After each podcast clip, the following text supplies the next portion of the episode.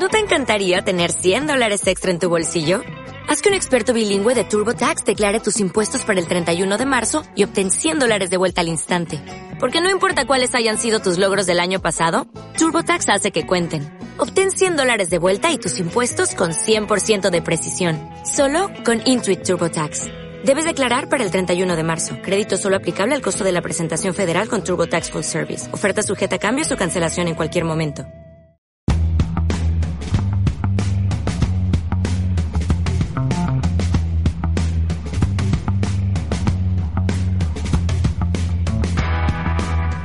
Bienvenidos, queridos amigos de Radio Cristiandad, a este nuevo encuentro con Lutero, el monje maldito.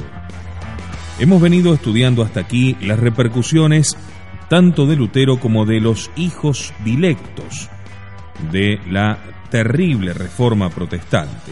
Y hoy nos centraremos en los sucesos en Inglaterra.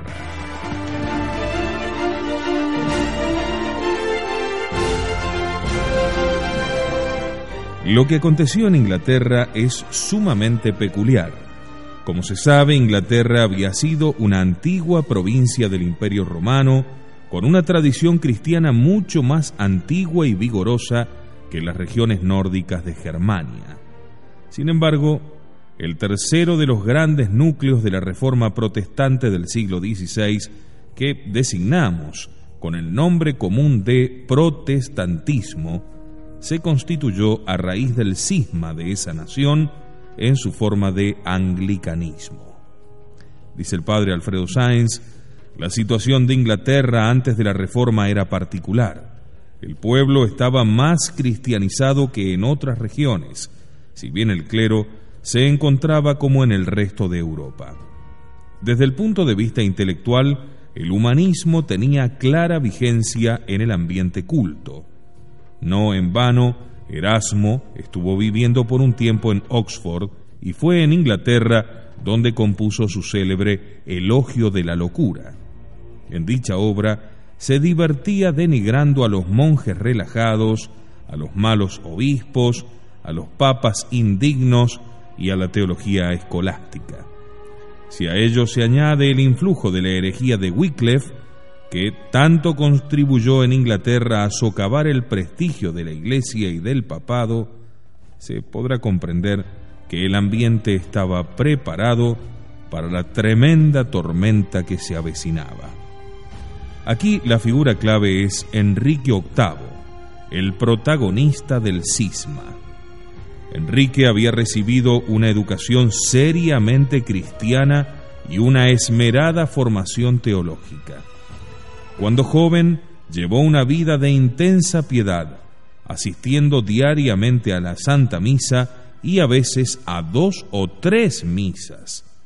Habiendo subido al trono de Inglaterra en 1509, fue durante los primeros años de su gobierno un verdadero paladín de la causa católica.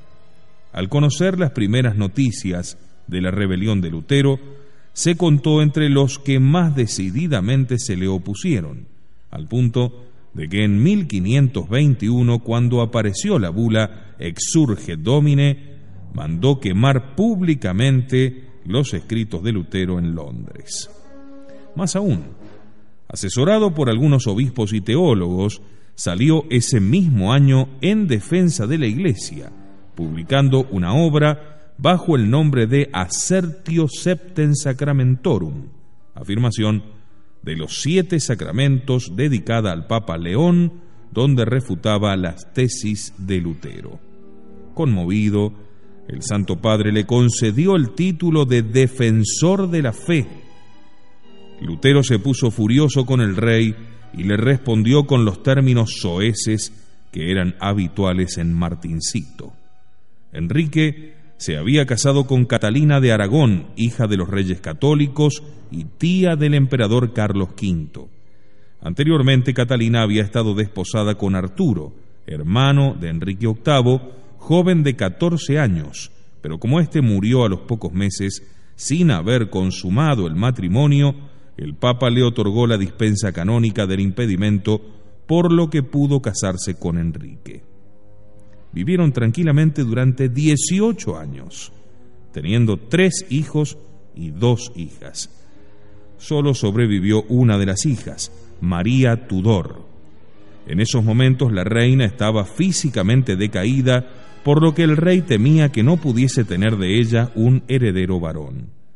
Mientras tanto, y quizás dada esta circunstancia, Enrique se había enamorado locamente de Ana Bolena, una de las damas de corte de la reina. La amante del rey exigía como condición para entregársele que el rey la reconociese como verdadera esposa suya y reina de Inglaterra. El único medio para que ello fuese factible era que Enrique obtuviera del Papa el divorcio con la verdadera reina Catalina.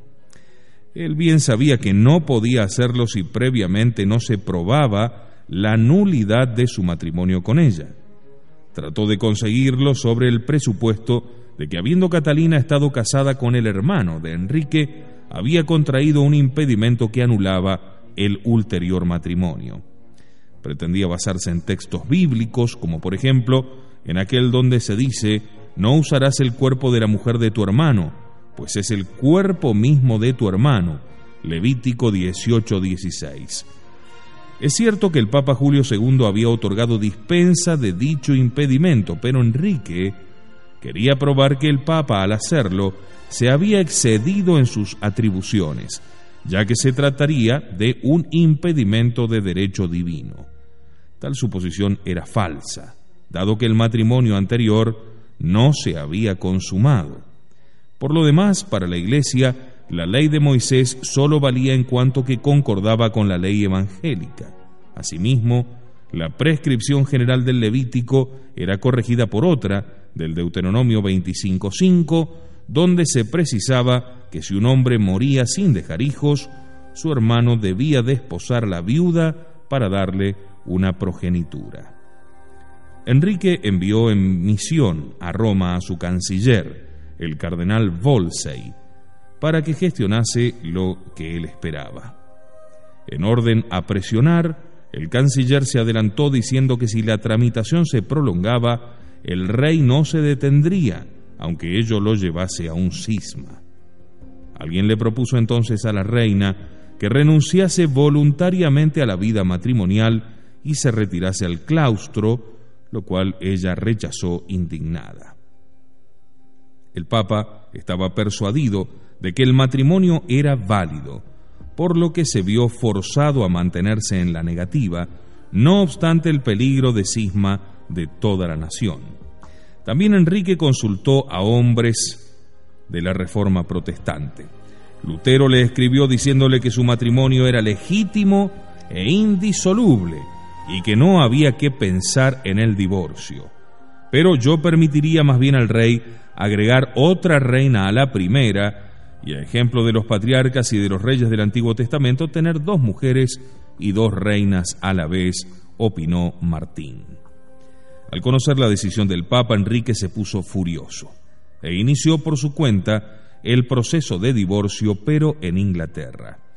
La reina compareció ante el tribunal y afirmó que el asunto escapaba a la jurisdicción de aquella corte judicial, Luego se arrojó a los pies de Enrique implorando compasión, pero al ver la impasibilidad del rey apeló a la Santa Sede. Todo el pueblo inglés y la totalidad del mundo católico estaban con ella. El mismo rey había exclamado al llegar al tribunal, Milords es la mujer más fiel, la más obediente, la más sumisa, posee justamente todas las virtudes y cualidades de su rango. Compareció entonces ante Enrique el obispo de Rochester, Juan Fisher, y desafiando sus iras, le dijo que después de haber hecho un detenido estudio del asunto, estaba absolutamente convencido de la validez del matrimonio. Mientras tanto, Clemente VII resolvió que la causa pasase de Londres a Roma, lo que significó un golpe mortal para el rey. Presionado cada vez más por Ana Bolena, se decidió a tomar medidas. El primero que la pagó fue Volsey, por no haber solucionado favorablemente la cuestión. Fue acusado de alta traición por el Parlamento, detenido cuando se dirigía a la sede de York y conducido a la Torre de Londres, a donde murió antes de llegar a ella, agotado por los sufrimientos. Los acontecimientos se desencadenaron. Tomás Moro ocupó por breve tiempo la Cancillería del Reino, pero debió renunciar por no estar dispuesto a secundar los deseos del rey.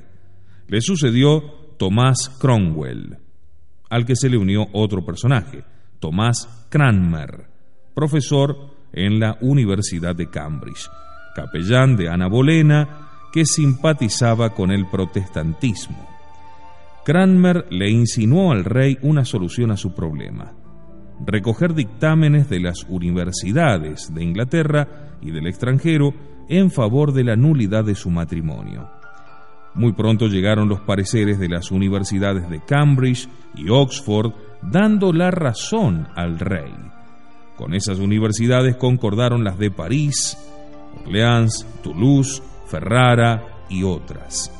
Pero hay que advertir que dichos juicios se basaban sobre un dato equivocado, a saber que el anterior matrimonio de Catalina se había consumado de hecho lo que no había sido así.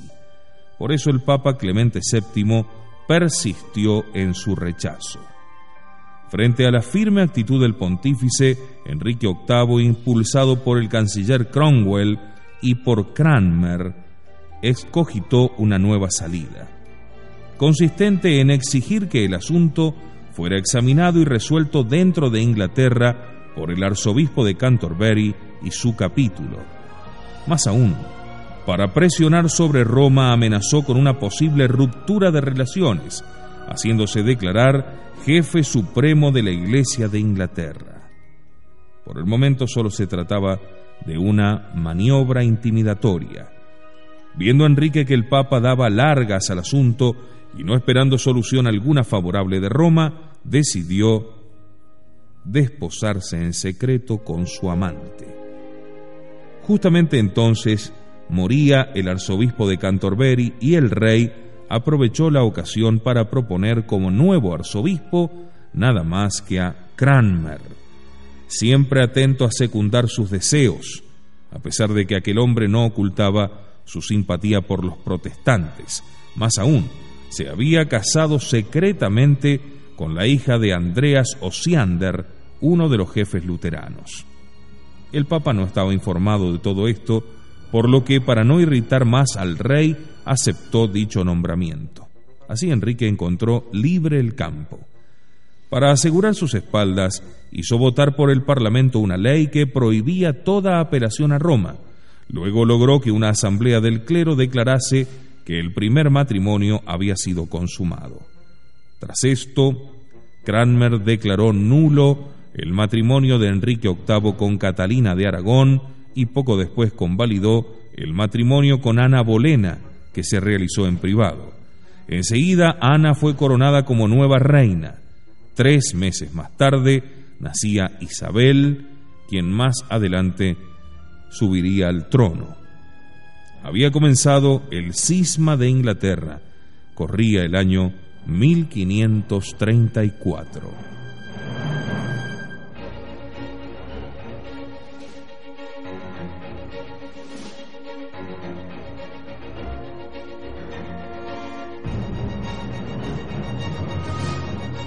Cuando Martín Lutero se enteró del cambio de Enrique VIII, se alegró intensamente creyendo poder ganarlo para su causa.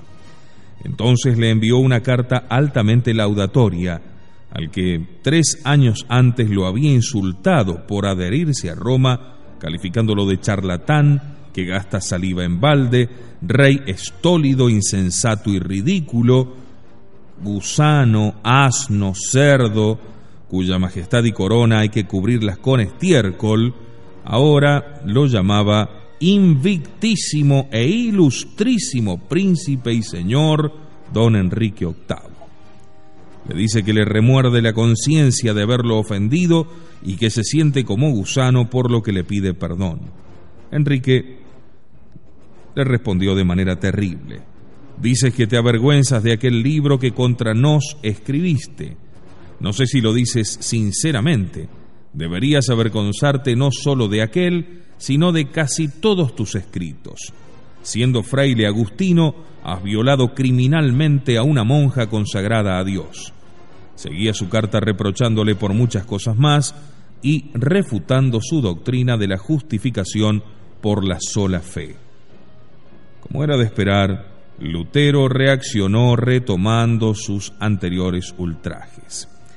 Frente a los hechos consumados, el Papa Clemente condenó los actos realizados por Cranmer, anuló el matrimonio de Enrique con Ana y amenazó a los tres con la excomunión si en un breve plazo de tiempo no se arrepentían.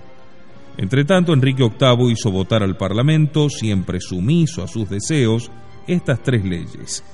En la elección de los obispos, el rey debía proponer el candidato que luego sería aprobado por el capítulo sin intervención alguna de Roma.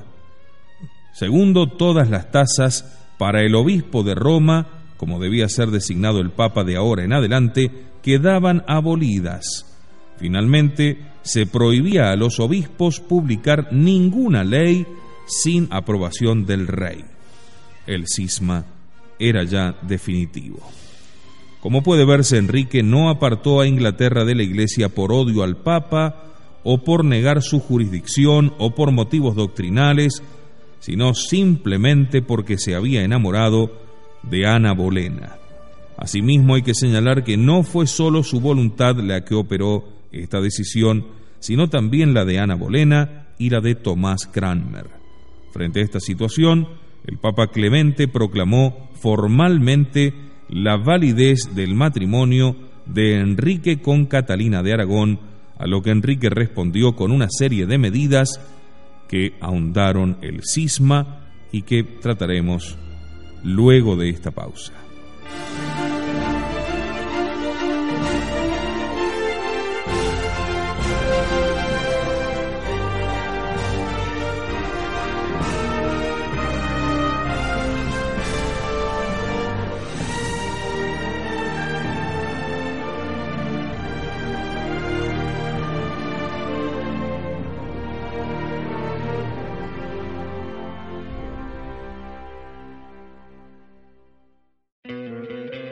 ¿No te encantaría tener 100 dólares extra en tu bolsillo? Haz que un experto bilingüe de TurboTax declare tus impuestos para el 31 de marzo y obtén 100 dólares de vuelta al instante. Porque no importa cuáles hayan sido tus logros del año pasado, TurboTax hace que cuenten. Obtén 100 dólares de vuelta y tus impuestos con 100% de precisión. Solo con Intuit TurboTax. Debes declarar para el 31 de marzo. Crédito solo aplicable al costo de la presentación federal con TurboTax Full Service. Oferta sujeta a cambios o cancelación en cualquier momento.